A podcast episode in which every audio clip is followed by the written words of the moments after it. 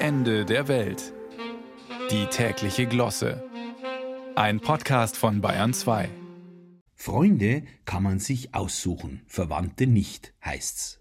Der Habeck hat sich Verwandte ausgesucht als Staatssekretäre in seinem Ministerium. Nicht seine eigenen Verwandten, aber eine Truppe, die untereinander kreuz und quer verbandelt ist. Von Bruder und Schwester über den Schwager bis zum Trauzeugen ist alles mit dabei.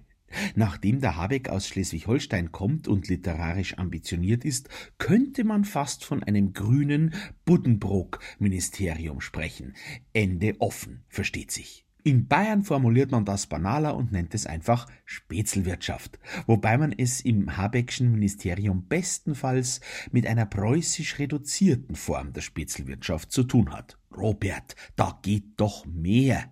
Wenn du dich schon dafür entschieden hast, in deinem Ministerium personalpolitisch den bayerischen Weg zu gehen, dann hättest du dich, statt über die bayerische Energiepolitik herzufallen, mit der CSU einmal ausgiebig zu ihrer Kernkompetenz austauschen sollen. Es ist doch vollkommen nachvollziehbar, dass du als Grüner dran glaubst, dass du zur letzten Generation gehörst. Demnächst verbrennt die Erde, deshalb müssen wir uns schon jetzt bedienen. Das ist konsequent für einen Klimaminister.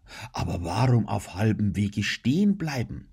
Eigene Verwandte und Freunde einbinden. Darum geht's. Gut bezahlte Bürojobs für die Ehefrau, Maskendeals für die Kinder, Aufträge für die Freunde und keinen auf der Strecke zurücklassen. Das ist Spätzelwirtschaft, Robert. Jeden das Seine und uns das meiste. So heißt das Leitmotiv und nicht wir nehmen mit, was wir brauchen können und der Rest muss schauen, wo er bleibt.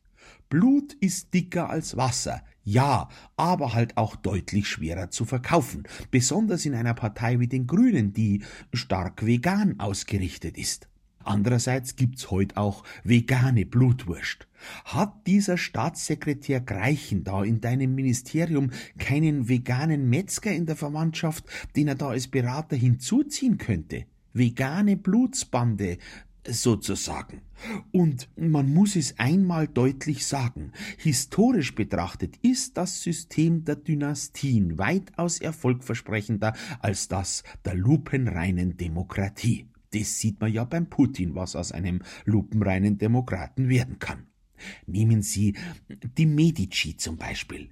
Die haben Paläste gebaut, Dome, Vermögen ohne Ende angehäuft, die besten Künstler ihrer Zeit beschäftigt, sogar Päpste haben sie gestellt, und an ihren Hinterlassenschaften erfreuen sich Millionen Menschen bis heute.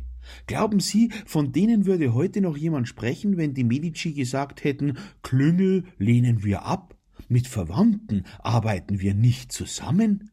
Robert Habeck, du willst Großes hinterlassen, eine Energiewende, koste es, was es wolle. Dazu musst du aber auch groß denken. Medici statt Mittelmaß, verstehst? Eben alles eine Frage der Perspektive.